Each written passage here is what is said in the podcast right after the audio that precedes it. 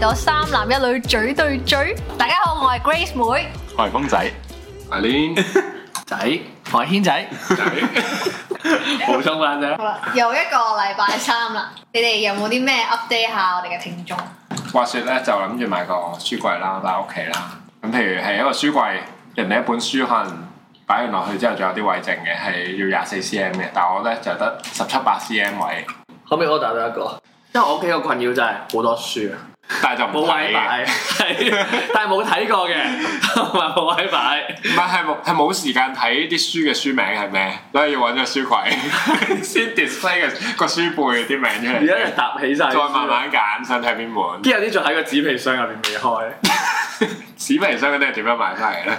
咪台灣咯，台灣嗰啲網上書店咯，好似有同峰哥買過，峰仔叫叫咩名話我博書？客來啊，好似誒，我哋唔賣廣告嘅，係不過歡迎博客來，博我哋唔賣廣告頭 先必博客咗。來，頭先 bit 咗嗰個廠商，佢有興趣可以私底下 P 係啊有兩個嘅，兩個都係三個字嘅。博客來啊，在 邊？辛苦剪接普組，通話再來一遍。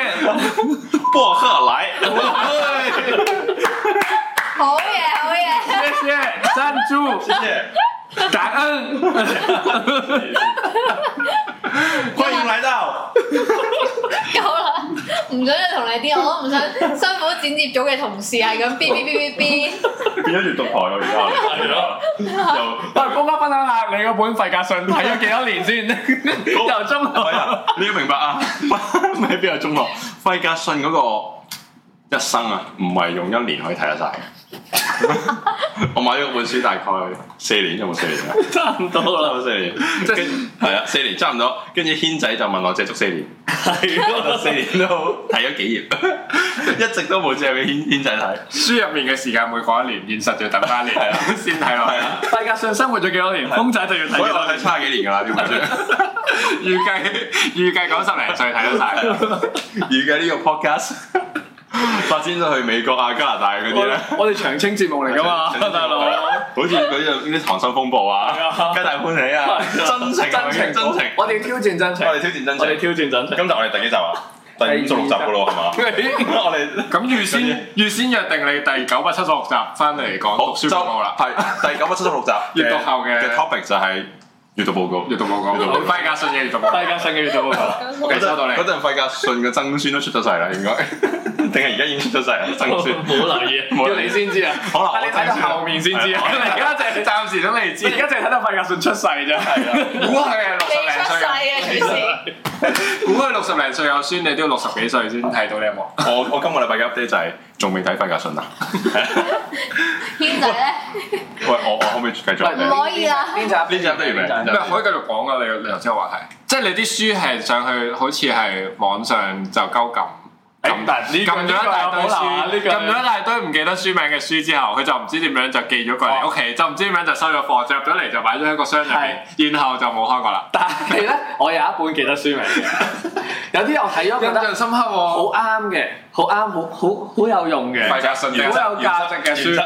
大家估下，大家估下原，則 原則睇晒啦已經 原。則原則喂，其實我原則厚過你費格遜啦，原則好睇，原則好睇。婚姻的意義。借俾你。誒、類似啊，類似啊，類似 啊。我買一本叫《老婆使用說明》，有睇咗未嘅？ 未睇過。我見到覺得哇幾撚有用喎！哇，如果我讀完之後，我成世人最有用嘅書可能係呢本。 但係我未開始睇，因為未有老婆。仲係啊有一箱底，係啊，仲有一身。今日軒仔有咩分享？哦，軒仔軒仔分享睇咗套 Netflix 係講印度嗰邊嘅，係有個誒唔、知皇宮嘅貴族嘅後代咁樣啦，一個女仔嚟嘅，跟住就同咗一個男仔好 friend 咁，好細個嘅啫，跟住就相愛咁樣，咁點知個男仔咧？大個咗之後咧，即係一齊繼續 friend 啦，相識咗十幾年，跟住大個個男仔就賣撚咗佢去個女仔俾唔知邊撚度嘅誒、印度嘅妓女嘅嗰啲貧民窟嗰啲地方咯。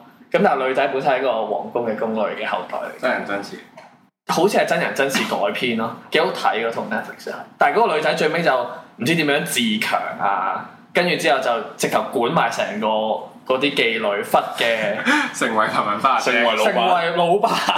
但係佢就係、 冇掠翻啲人翻嚟。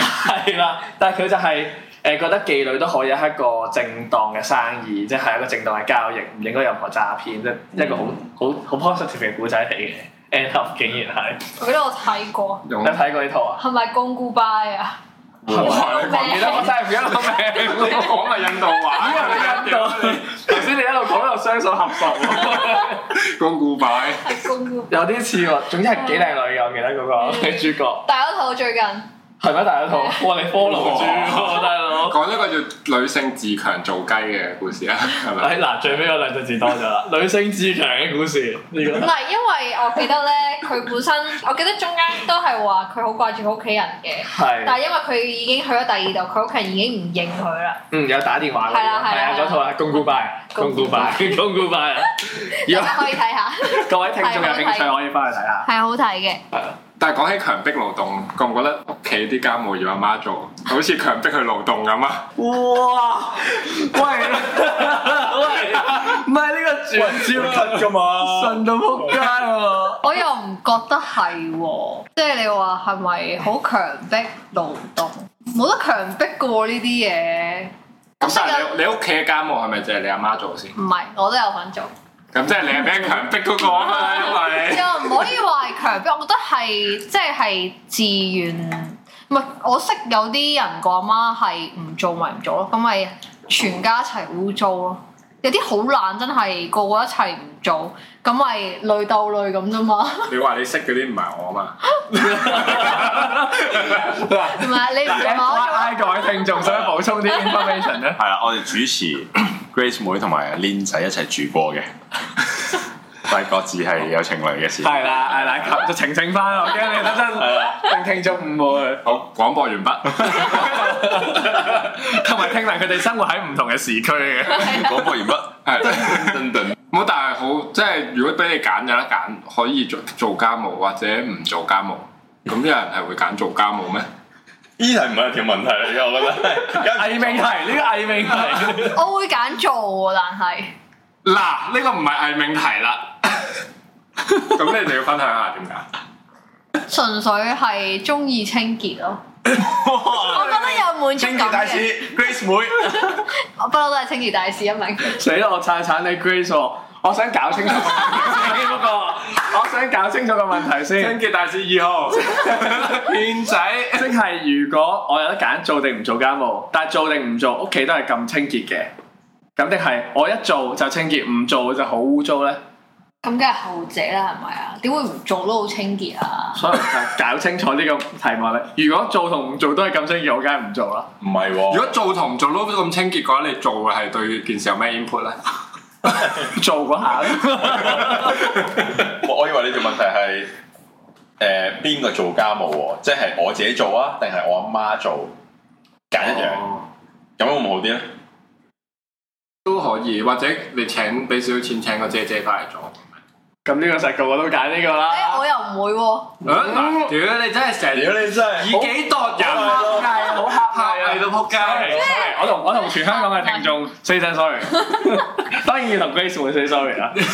因為全世界都好似你咁諗，唔係，好首先咧，我想想 share 下，因為咧以前細個即係都有請工人噶嘛，咁啲工人係十好乸西個有十個都偷嘢，偷嘢，嗯偷嘢啊！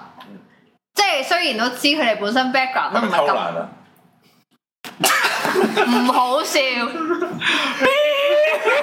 咁笑到撲街喎，黐線，軒仔笑到撲街 上天喎，唔係我我頭先偷笑啫。唔係偷懶啊恥笑咯，我覺得你人最叻偷懶嘅喎， 我睇你點 cut。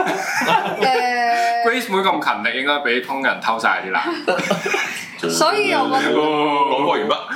噔噔噔噔，有能力做又好似唔使特登俾錢揾其他人搞咯，我覺得。你呢啲咪實幹型咯，能幹。唔係你覺得係咪你先？個 Grace 能唔能幹啦？我覺但得係 Grace 你不能講。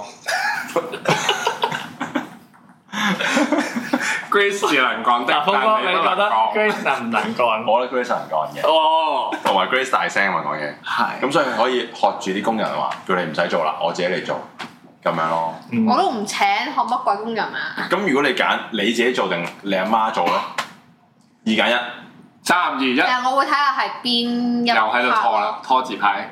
誒洗衫、接衫，晾衫、嗰啲我自己做，抹地、拖地、掃地、自己做，洗廁所，自己做，洗碗自咁己有咩係俾阿媽做？係咯，仲有咩家務啊？我想問，係即係咯，我我煮細飯佬唔識嘢，細佬唔識嘢，煮飯仲有咩家煮務？啊飯咯，係咯，煮飯留俾佢咯。 我煮飯留俾佢。係啦係啦點解你唔煮飯啊？唔冇佢咁叻啊嘛， 哦，哇，好錫你媽咪。即係你覺得你自己洗廁所好叻？叻！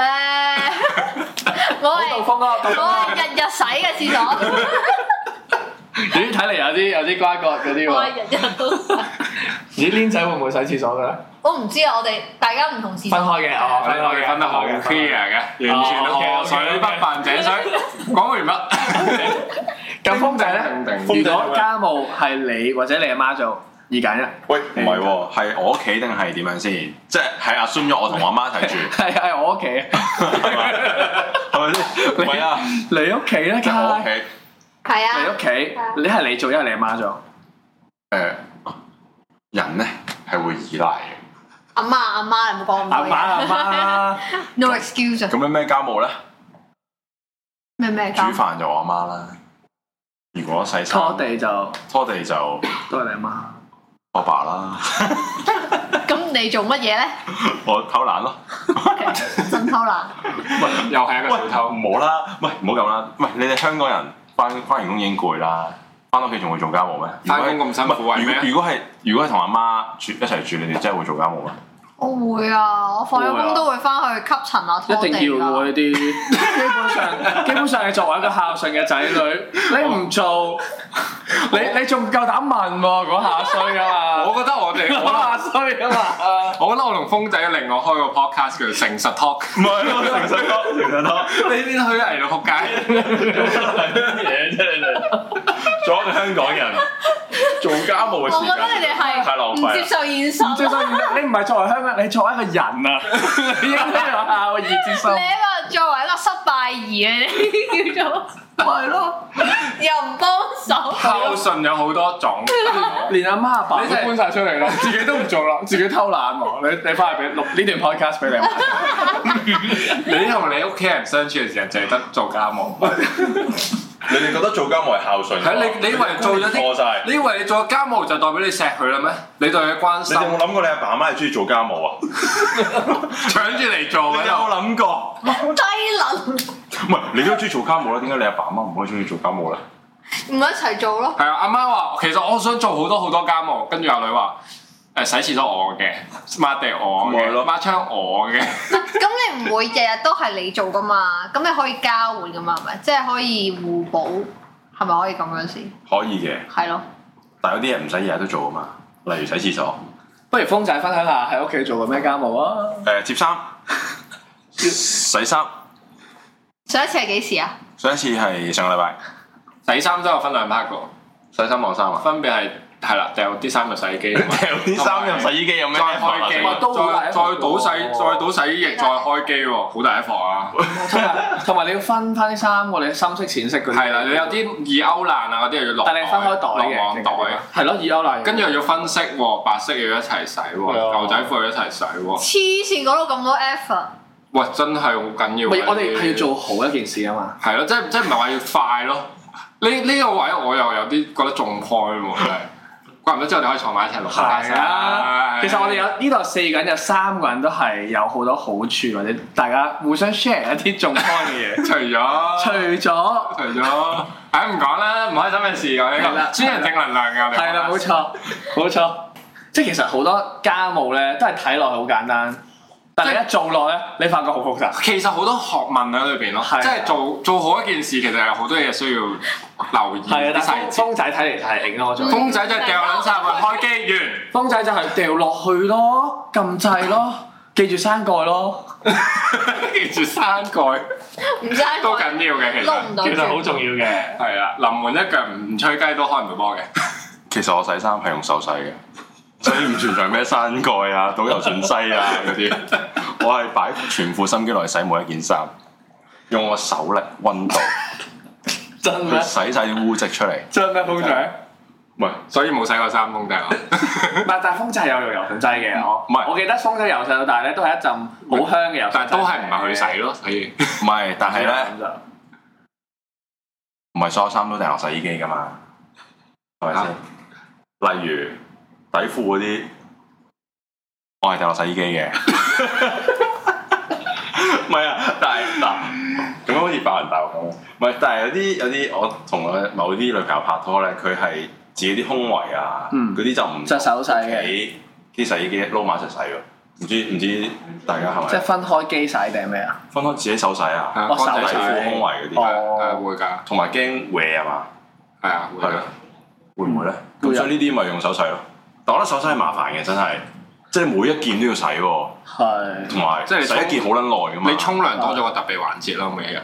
係咯，即係沖涼嘅時候洗埋啊！係如果你洗一件咪洗五分鐘咯，洗三件就十五分鐘噶咯。如果你點真係洗解得上一件要五分鐘你啊？又捽洗又一件剩五啦，你又分鐘洗三件流啊汗咁使唔樣，使五分鐘？啊你又非常細。緻喎，洗衫洗得係嘛？都 respect。原來我哋四個都有大家互相欣賞嘅地方。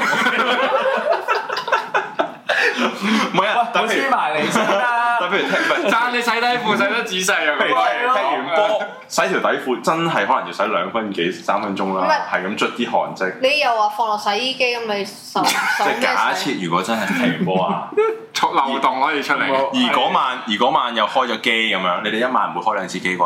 我唔會，我唔會，我唔夠，我唔夠細心啦。係啊，同埋我冇啊人想我我覺得電費好貴，即係譬如你十二點開咗機洗衫，咁我兩點先翻到屋企，你要即日洗咁我要聽咩？日着呢條底褲。點解你要嗰日就聽第你唔二好日追問我公仔，我屋企得一條底褲啫，係咩？係啦。你俾你阿媽電話我，唔係，我哦我就係中陣意，間就打我個 我啦。就係中意，我就係中意，唔係啊，哦唔係底 褲，雪雪波碧啊波褲嗰啲咯，或者係嗰啲嗰哦啲，波褲得一條，係咪永遠都係得一條？我係咯，我唔係咯你，有冇留意啊？你哋我冇留意風仔，但係風仔底褲係嚟嚟去幾條嘅，我有留意係啊呢啦，個。都係軒哥嗰幾 條，都係係 Uniqlo 啊買係三係俾你啦。每三四次就撞一次。咁咁就聽晚風仔細碼，咁今集 podcast 好多牌子名喎， 又要唉好又多贊助啊！講電話得耐， 今次掂啦，今次今次掂。點啊？人哋人哋真係聽到㗎，唔撚使俾錢你哋啦，開晒名自動波嘅。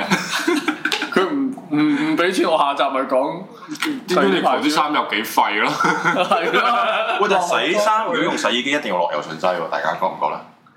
嗰陣香味 啊，誒， 我我我誒，你講先。唔係咩衫都可以落柔順劑㗎，咩衫唔可以落咧？有啲衫佢個標籤有寫㗎嘛，唔可以落柔順劑。哦嗱呢個我真係唔理嘅，即照落。即所以點解你揀三百六洗機用咁多時間咧？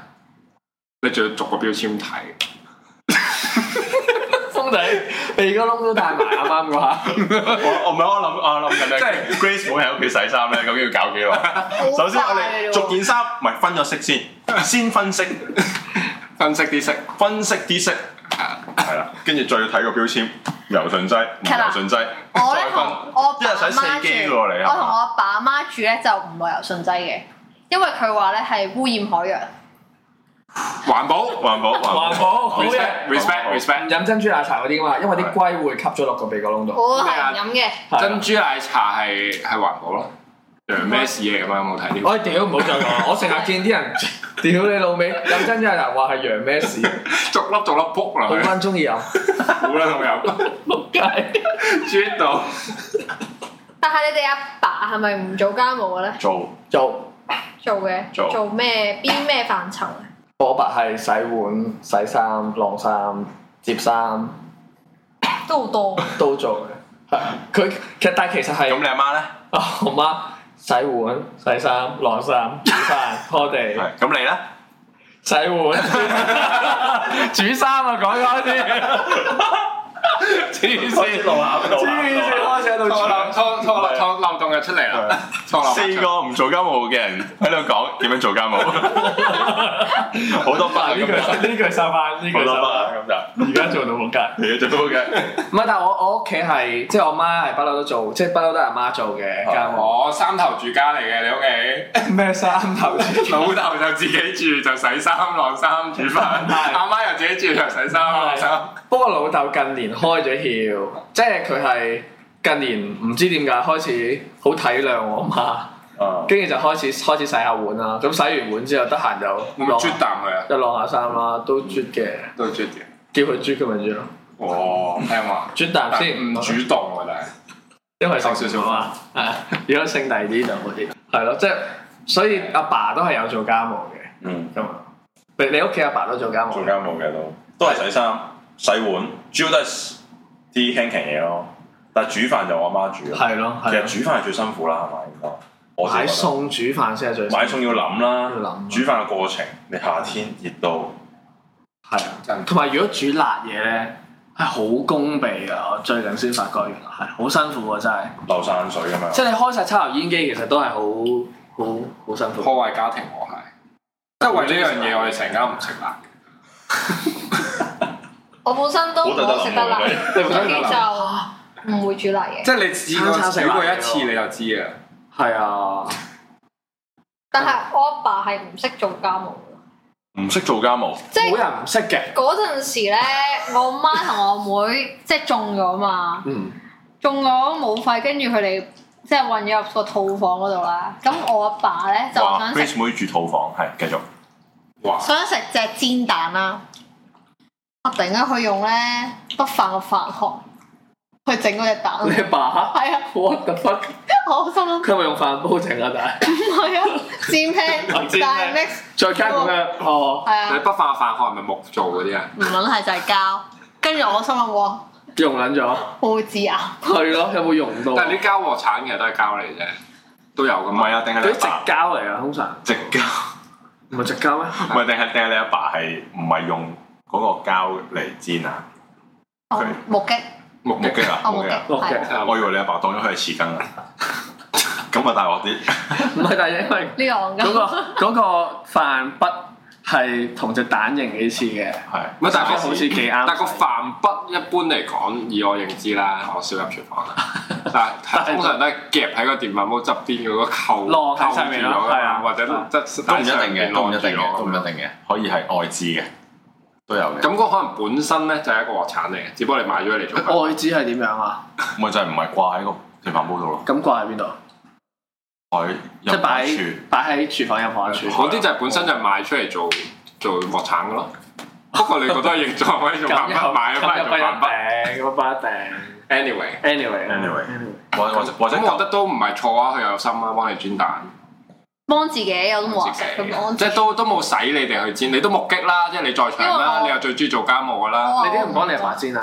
因為我話煮完餐飯好攰，唔想再哦就唔 extra 幫佢再搞煎多隻，我話係啦，或者你已又經唔煮早咗啲成講，餐係啦，飯？即係搞掂晒啦，我話又唔早啲講咁哦樣，即係準備食第一啖飯嘅時候就話可唔可以煎多隻整牛包蛋蛋？哦。唔可以，我知點解啦，咁我知點解咁做啦，因為你鑊鏟用嗰個用過嘅鑊鏟就擺咗喺個星盤度未洗，唔咁係都又咯。冇第二個鑊鏟啦，咁啊好好乾淨嘅就如果首先屋企有三十個鑊鏟，多謝類似佢。係有中國廚五藝六個鑊鏟啦，少林寺十八 銅人，得罪方丈，哇！啊你又住套房，又幾有個鑊鏟咁喎，真係羨慕喎。又有工人嗰真係啲羨慕工咩人唔啊係幾十個鑊鏟都羨慕㗎啦，真係。係咯，係啊，真係真係好啊！可以向上流社會嘅人學習呢個 podcast，呢啲就叫上流社會啦。我啲良多，三幾隻鑊鏟好上流啦，係咯，峰哥嗰啲就下流，我哦下流啦，峰哥下流啦，一隻鑊一鏟。隻鑊鏟，啊！仆街，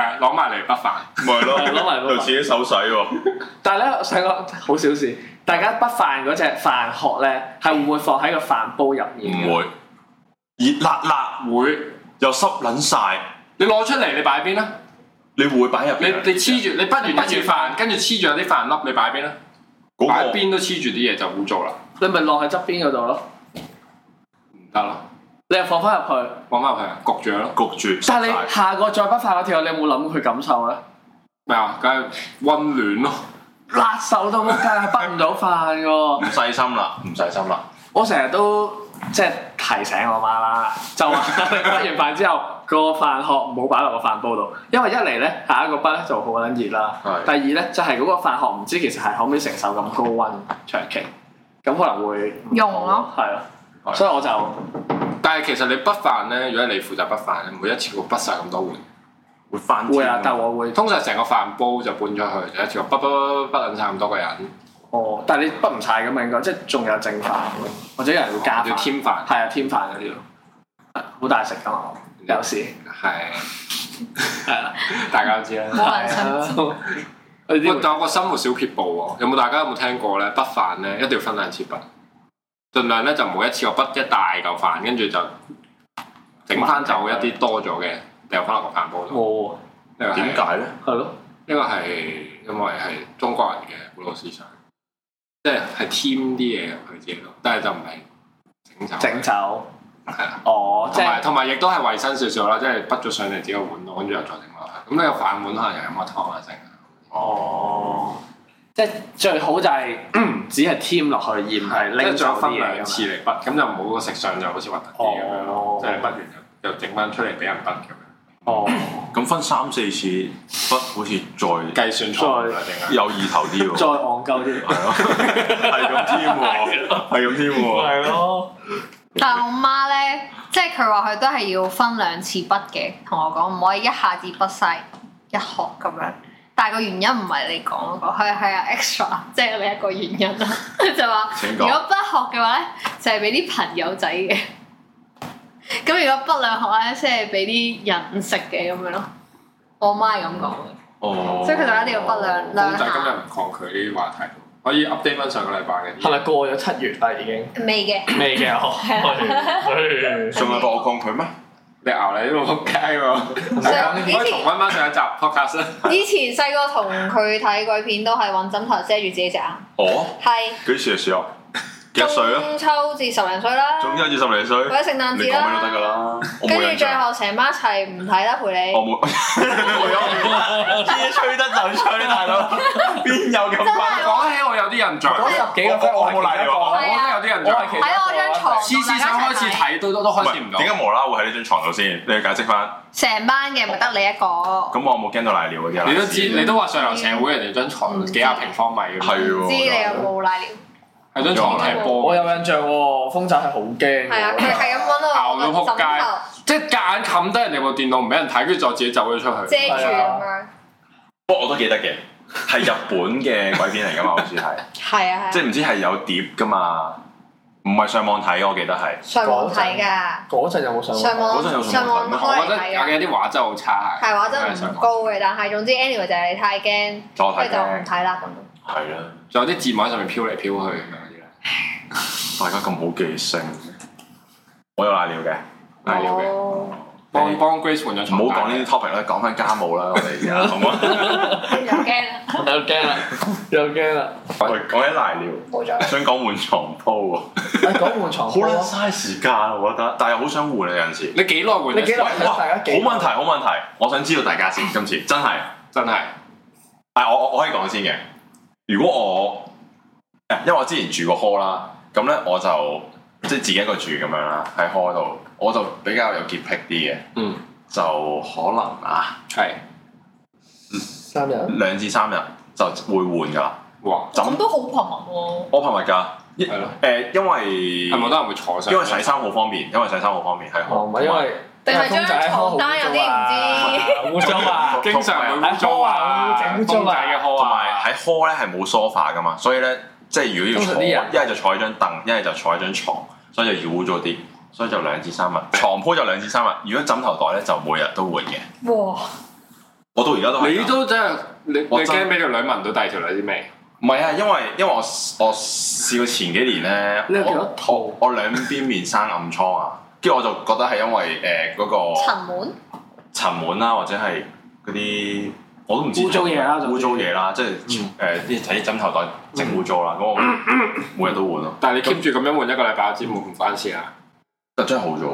真係好之後，係真係好但係你做。咪有好多套嘢咯，你一換就要洗誒，又如果要床笠嗰啲，啲就兩至三套咯，裝入到我諗我有六七個啊，即係不停循環咁會揾嗯嘢樣。笠住你個頭嗰個啦，不停循環。係唔咯係，，但係而咁家譬如戴面罩嗰啲瞓咧，嗰啲又去搶劫金鋪咁嗰啊啲焗親咧，啦，係咁啊啊焗親啦，軒仔， 係啦，咁啊焗親啦，咁我都中意空氣流通 啲，唔係嗰啲有開窿嘅，所以都係係咯換，所以都係換枕頭袋啦。嗰啲突個鼻出嚟嘅。但係每日換好誇張我有換喎，枕頭袋啫喎，冇冇 effort 嘅喎，都有 effort 你要洗你換嗰啲嘢噶嘛。真啊！洗啫。咁你又要每日機洗噶咯今喎，次機洗，今次 機洗，跟住誒我翻到屋企就可能如果床鋪可能一至兩個禮拜先換一次啦，但枕頭袋都係 keep 住每日都換嘅。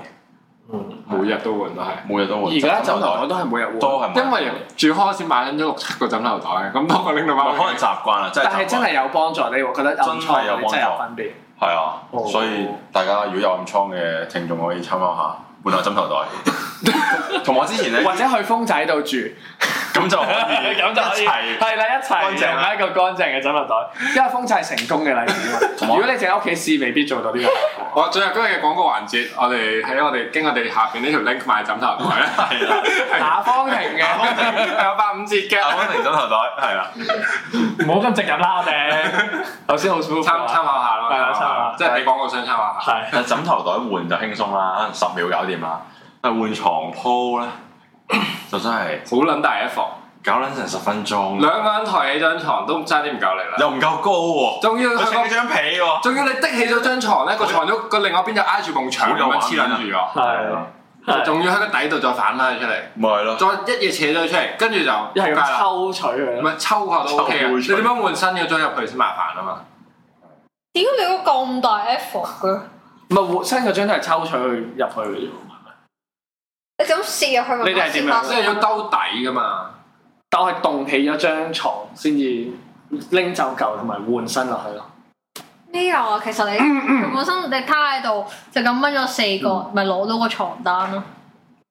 你繼續係啊講你繼續講先，你繼續咁講。跟住你再正常咁樣笠攝下攝下就攝到噶咯喎。咁你換被單就係角對角咁樣一攝翻，一反翻轉就一嘢換翻就係噶咯喎。點解你嗰度咁大？大家又有學問啊嘛呢 度，我屋企，我以前屋企住嗰個床單咧，係會扣咗四個角之後再攏嗰啲嗰啲夾啊扣扣針夾針住扣住嗰個角，防止因為就會走走位啊你。喺個角度要先打個裂咁樣打實佢，跟住先再扣噶嘛。我係淨係落扣針啊佢咯，有佢個被嗰個個邊邊位咧係有兩條絲突咗出嚟俾你打結㗎嘛。我都試過落球針，但係好撚戇鳩，我覺得落球針，好啦會拮到自己啊，大佬，但係冚佢大被嗰時一嘢大嘅坑坑落自己頭度，燥到仆街即 刻，個扣針咁我未試過。寧願買個新嘅被就算，唔同埋撚換啊，唔直頭撚用皮帶。後來大個咗唔嗰撚啲 咁。被。大個咗嗰啲床單係嗰啲有彈性噶嘛，啲角落頭位，咁就唔使再用扣針噶啦，基本上係我覺得係咯。細個嗰啲冇就係有可能有繩綁咁樣。其實換床單真係好嘥時間，我覺得。但我想講，我喺屋企換床單呢樣嘢咧，我三四個月都未換到一次咯，係咪好誇張？我哎坐開啲先，而家我都坐開啲先，三四個月好似有啲耐啊。係咪我啊？冇計過幾耐換一次，你可以坐翻過咁樣。但係應該 應該一年左右咯，如果係咁樣嘅話。被單咧一年可能得一次咯，冇撚多細菌㗎，你知唔知啊？雖然沖咗涼啫，然之後咧，你知唔知我個枕頭啊？由細到大都用我知啊你講過我同你講過咯。上次 Grace 妹同我去而家家私又賣廣告，sorry，去啲家私鋪賣枕頭， 黃色嗰上間年啊，跟跟上年黃藍同色你講跟住 Grace 妹同我講話，成世人未買過枕頭，我都唔買咗一條，真係用咗十幾年。廿幾年，唔係可能咧，呢個分享我自己少少嘅陋習，我瞓覺係會流口水嘅。怪唔之成啦，換枕頭我覺得怪唔得咁多口水啊！係啦，我我中意流口水嘅，見到軒仔又流口水啦，唔係你係點瞓嘅先？你趴喺度 瞓定咩啊？瞓喺度瞓。唔係啊，你你個睡姿係點樣啊？仆街！我誰知係我個頭望緊天花板嘅。哦我之前唔係嘅，我之前係中意打側瞓，係咯，但係因為暗瘡嘅問題，但望天花板所以點流口水啊？我就唔係我之前唔係滿咗啊，成個口 多到做親咧，啊，我 會好似係啊，水塘嗰啲咧，你滿咗咧，佢就會滲出我去嚟。到凌晨就會做親㗎啦。你 你屋企唔使買抽濕機喎， 帶你過去， 擺你喺度。呢個係講緊我之前，我之前就係打側自己積啲瞓水啫流口水，所以咧就流晒啲口水落個枕頭度。即係而家你又唔流口水啦，而啊因為家你打而家就打側瞓，又換枕頭袋，又唔流口水啦。咁就成件事乾淨好多，講到哦好 perfect 咁喎，好似好 perfect 嘅，大家可以試 下。係啦，又換枕頭套。嘅但我想講，我其實都應該三個月至半年換一次咯，換咩啊？床單同埋枕頭袋，唔係床單同埋被喂，單。頭先有啊份話走嘅喎 你，係但你老你味見到我而家坐翻低啦，咁其實咧都係大致上咁上下咯。其實總之一換咧就係成套嘢換 晒。唔係，其實呢個都係講靈感咯，我覺得。即係你突然間 click 一聲講，有啲污糟，好似好耐冇換，跟住就就要坐言起行，即刻換我係講敏感咯，即係我係一 feel 到痕咧，即係我啲皮膚好敏感嘅。啊哈，跟住一 feel 到痕啊嗰啲嘢咧，因為我之前濕疹嗰啲啊嘛哦，咁、我一 feel 到痕或者唔舒服，我就會換咯。咁換完咧就通常都真係好啲，真係好啲啊！真係會好啲喎。咁你係幾多個月換一次啊？三至六個月咯而家，depends on 如果你如果夏天咩成日出汗啊嗰啲，咁咪換得密啲咯。喂，咁都耐喎，聽你哋咁都講，落種，但我床即係床枕頭同被都係一次過換咯，即係我唔會淨係換枕頭咯，即係枕頭袋都係幾個月換一次咯。幾個月換一次。通常咧，但但但係一套我係好崇尚一套噶咯。通常我哋呢邊呢三位就係傾一啊傾啫。你換枕頭套嘅就會一除嚟就先發現原來枕頭入邊已經俾啲汗整到黃晒咁樣。正常嘅。係啊，但哦係但係上一次你見到個枕頭嘅時候唔係咁樣。咁我又我又即係因為我咪有新買枕頭啦，咁係有啲有啲廿幾年冇買枕頭，可能唔係好清楚呢你啲。哋嘅人生用咗幾多個枕頭左右咧？即係瞓過幾多個其實枕頭？枕頭好少會掉喎，我就係見到有即係啲佢黃。，即係其實我哋會 classify 佢係消耗品，但係其實我哋唔會掉佢啦。 即係最多就會變咗做夾腳嘅枕頭啦，墊嘢嘅枕頭。唔係我會掉喎，即係我如果買點解會新掉我就掉舊嗰個咯，咁點解會無啦啦買新咧？因污為糟污糟，唔好一嚟瞓污糟或者瞓到冧咗咯。有啲如果你係唔係好靚嘅話，你瞓得耐佢會冇晒嗰啲彈性啊，冇晒挺。你中意瞓硬啲嘅？我中意高啲嘅枕頭，我中意酒店嗰只，酒店都有佢有佢有 label 啊，一個係硬款，一個係軟款有嘅啲一邊嗌一邊軟㗎，枕頭。酒店嗰軟啲硬兼施。我就係瞓啲好腍嗰好啲，腍即係比較好腍嗰啲扁係，我中意瞓。但你一個枕頭我定一個係會兩個枕頭？但我中意瞓軟啲得嚟，佢係豐滿嘅，即係裝咗好多嘢。包實我係啦係啦係啦，但又唔係硬到頂住咁樣。因為我男朋友好中意唔瞓，啊係你你咁中意瞓硬嗰啲，其實你可以買古代嗰啲咩嗰啲瓷器其實我差唔多啦瓷器嗰啲咧，唔係嗰啲木嗰啲藤織嗰啲咯，跟住放落去。你唔係記憶枕嗰啲啊？誒 係幾係枕咪幾面啊？係啊， 幾幾面我哋聽歌先， ？M C 喺度。你知唔知我講邊款先？我知即係嗰我知啊啲無頭東宮嗰啲。我知啊，嗰個瓷器嗰啲啊嘛，成嚿嗰啲啊同咯。我屋企同我食飯個碗一樣。 我知係係 啊，藍色白色嗰啲咯，我知你講邊 款嗰。啲瞓醒流流流曬血咯，做乜種啊？琴日瞓覺太大力。唔係我係瞓記憶棉嗰記憶記憶記憶記憶咩嘅？幾年咯，記憶幾幾枕年啊，咯，記憶就係記憶棉都冇錯啊！屌，係幾年啊？點解覺得錯嘅？記憶棉嗰啲咯，即係我一係中意托住個頭，即係我中意承托力好啲嗰啲，我唔中意冧晒落去，嗯，因為因為我瞓覺即係有分享一個陋習啦， 我瞓覺係會有鼻鼾嗰啲嘅，咁如都唔係果流習嘅，你都冇得流習慣嘅，因為控制嗯唔到。都好多人都有嘅，亦都係咯係咯，即係總之一但係有冇聽過夾住個鼻咧就唔會有鼻鼾聲？會窒息咯。會死咗。 你用個口，因為死咗啦已經啊會死已咗，經所死以咗所以冇聲 啦。屌你有冇撚伏敗屙㗎？ 你夾緊入鼻用個口呼吸啦，口呼吸就有鼻鼾聲，我腹式呼吸添。屌你老味！即係你係我日日用都一定無有孔，呼吸，啊你咪日日都一定有鼻鼾，無論係誒係咪好攰定係唔點係解你會問佢嘅？因為其實我本人我有係啊我本人都係道聽途說咁樣聽翻嚟，我本人係唔知我有冇，但係我相信係有，而且我屋企即係我爺啊、我阿爸啊個個都係好交響樂咁樣交響樂，但係你從來都冇試過俾自己鼻鼾聲嘈醒。會有試過醒嘅時候，知道自己大咗鼻鼾啦啱啱嗰下，你哋應該都有試又過。講大話啦，即係頭先，你明明就知，你明明二扎醒都聽到自己，唔係即係我唔係一個成日打鼻鼾嘅，呢啲係少但係數但係一一即係你去到好攰嘅時候咧，就難免無啦就會有啲鼻鼾，即係周期性你出有冇現。聽 過？我就係聽過咯，扎聽醒就會你聽。扎醒過一下係咯。啊係啊，臨扎臨瞓醒嗰一下就會聽到少少，但係嗰啲係咪真係有打到？其實你都冇中稽考喎，係咪先？幻覺嚟係嘅。啊，即係你純粹覺得自己，唉，啱啱打俾韓，哇，攰啊到撲街，今日一定有打鼻鼾啦。係啊跟住醒嗰下就，唉，好似啱啱扯咗下鼻鼾，但係其實你都唔知自己係發夢啦，定係真係扯咗嗰下。我都唔知我係咪真係醒咗啦咁。係啊，所以我講翻我個枕頭就係、浪高少少瞓咧，就會鼻鼾聲冇咁勁咯，因為啲呼吸道會通啲嘅。啊，如果唔係扎埋晒咁樣咧，就會有鼻鼾勁啲咯。所以我就瞓機枕多啲。你哋全部都係瞓腍嘅枕，分林，啊我中意分林，林啊，真係咩？我係諗就係舒服啲啊定係咩啊？即係一瞓 落去嗰下，啊，好似喺個雲上邊咁咯。然後就好快入睡。誒，大家快唔快入睡咧？呢、個問題我都想問，大家會唔會喺床度要數羊、數綿羊嗰啲咁？我覺得翻緊學或者係未出嚟做嘢嗰陣咧，係好易入睡。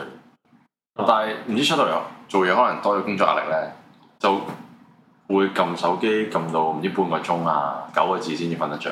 即係打側喺度撳喎，打針喺度撳，即係你想瞓㗎啦，但係你又我想瞓好攰。即係瞓咗上床。但係我係如果諗住瞓，我係秒瞓嘅，即係一分鐘內我就會瞓到嗰啲咯，好幸福超幸福。喎，係咯，好好我覺得咁樣唔係，但係我係我覺得係練翻嚟呢樣嘢，練翻嚟。啊因為練咧瞓覺我細好，個聽下 Grace 咧妹講練瞓覺， 細個咧好易暈車浪，係係真係暈車浪到叫我爸停車，即係我要停得停得嘔嗰只啦。係，跟住我就 train 自己一上車啊就瞓覺就瞓覺咯，即係你幻想自己一上張床就上車咁樣，就又瞓唔覺係嘅，總總之總之如果我要瞓你瞓覺好就叻要喎瞓咁樣咯。可唔可以表演一次係啊？後邊嘅事而家冇呢個我睡意，冇係冇啊睡我意，要有睡意嘅。又賣廣告啦，你 哋喂夠啦！入到撲街，今日邀請咗十幾個冇廣告睡商意係幸福 嘅。但係你哋醒唔係啊頭醒先有瞓咧？講啊幸福啊你哋醒唔醒瞓咧？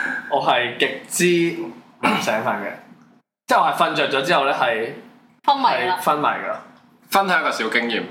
今朝聽唔輪到鬧鐘，九點半先扎醒，咁我又冇 呢個， 即刻有冇響過哦啊？嘅飛定翻公司，九點半扎醒，準備得出門口都十點啦已經， 仲喺屋企。翻幾點啊？九點九，啊唔知啊，唔知啊公司時間九點啊。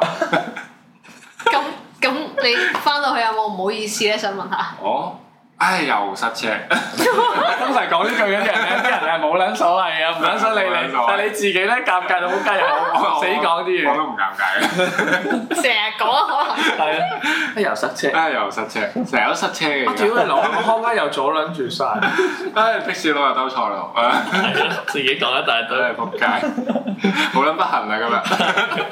你教幾多個鬧鐘㗎？平時要起身。少則五六個啦，多則十零廿個啦。黐線，五你個都聽唔到啊！真係冇響過，話要電話真係壞咗咁好。講真，五個一定響我，你咧？我兩至三個咯。但 但我我都好都好跌跌身身埋我個人。我我以前唔係嘅，我以前就係成日都成日都係瞓到八九點半鐘起身，跟住仆街要請病呃假嗰我哦啲。一個嘅啫喎，一個 係一一個係係 determine 啊個你係你係可以斷定為一個好冒險嘅人，係 咯，你你完全啱啊！真啊，呢個真啊，呢個真。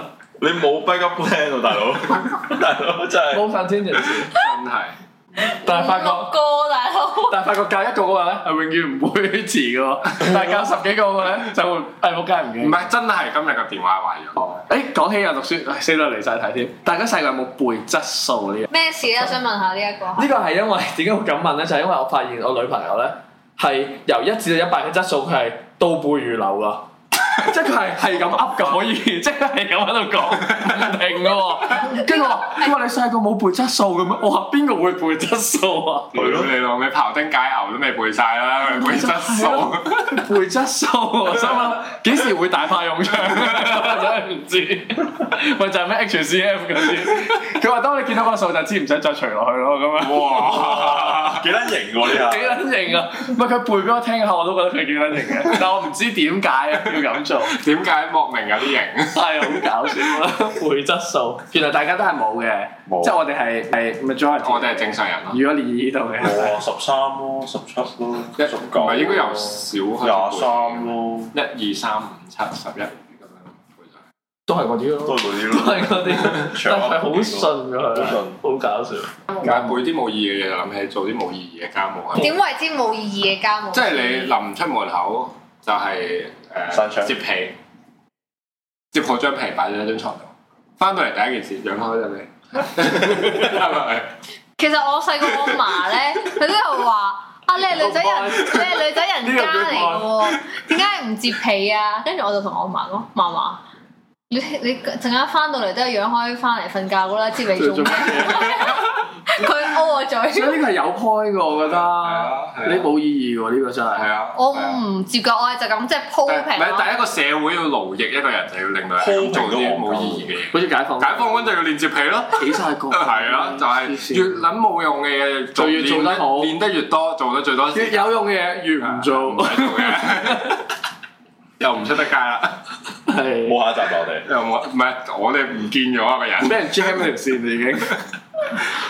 但我冇啊，冇接皮呢個習慣嘅我係。係咯，即係仲有冇其他冇意義嘅家務？ 啊，應該係咁講，接皮呢個習慣係如果有人嚟我哋屋企玩或者點樣接翻係嘅就會接得好好睇睇啦。接西咯但係其實嗰個接皮個皮下面咧，凹凹凸凸、凹凹凸凸，衫啊、底褲啊，乜嘢攝晒入去咁樣咯。或者成張被下邊係亂嘅，上邊扯行係啊佢， 扮上面接 跟住接咗。翻少少落去。或者洗碗，你會唔會即好多次嘅碗 先洗？即係啊黐就係逐次逐次，少少都洗。我每個人分享下咯。慢慢即洗啦，梗係即洗，即係積咗喺度再洗。唔係即刻洗，即刻即刻。我就即洗嘅，即喺度先， 我都係即洗，即喺度。一時即一時即，我係馬上洗，馬上。哇！你屋企有馬添，啊上流社會喎。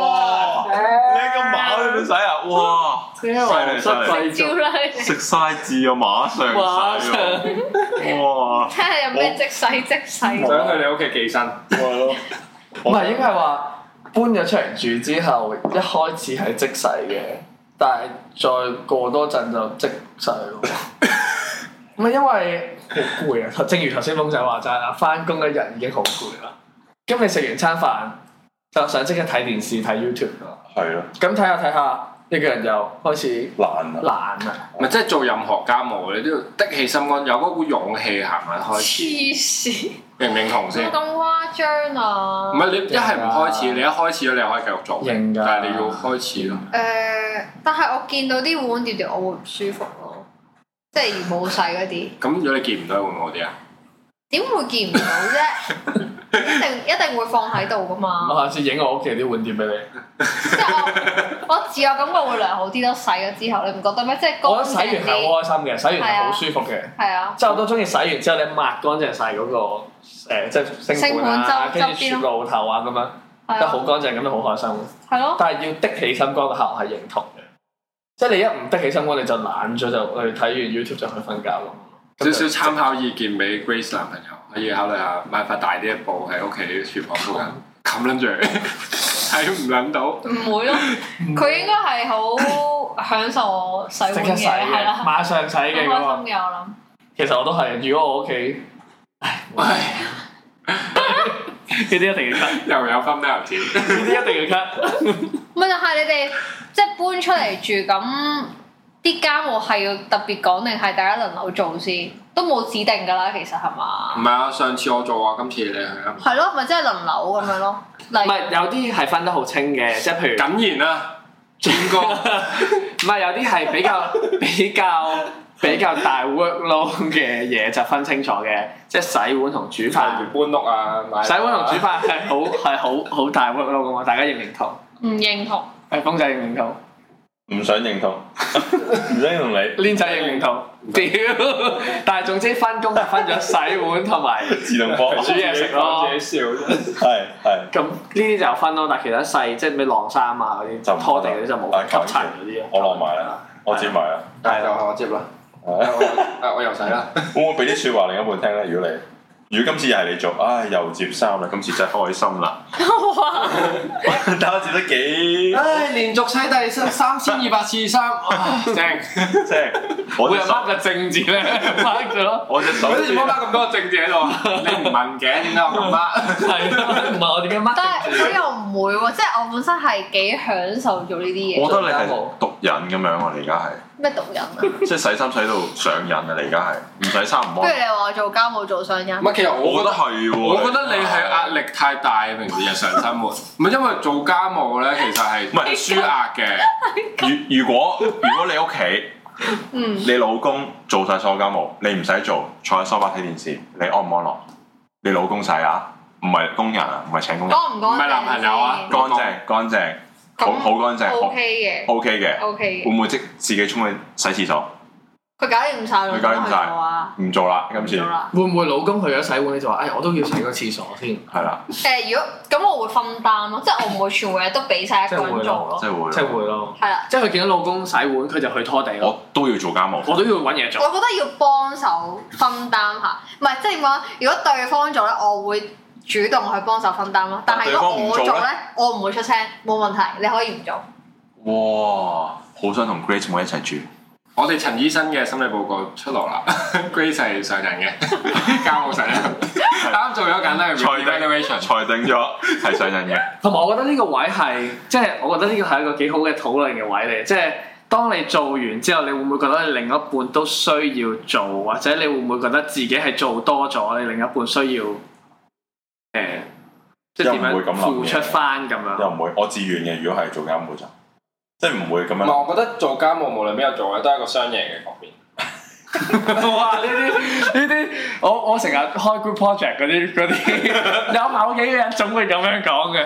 真啊，有 point 嘅喎。如果你做咗呢個係個雙贏局，唔係，即係做家頭先接翻頭先講緊嘅嘢啫。做家務其實係可以去除你壓力嘅一個舒壓嘅嘅行為嚟噶嘛。即係好多人會話洗碗啊、拖下地啊嗰啲，就令到你忘記咗困擾住你嘅嘢，就做眼前嘅嘢，咁就舒壓。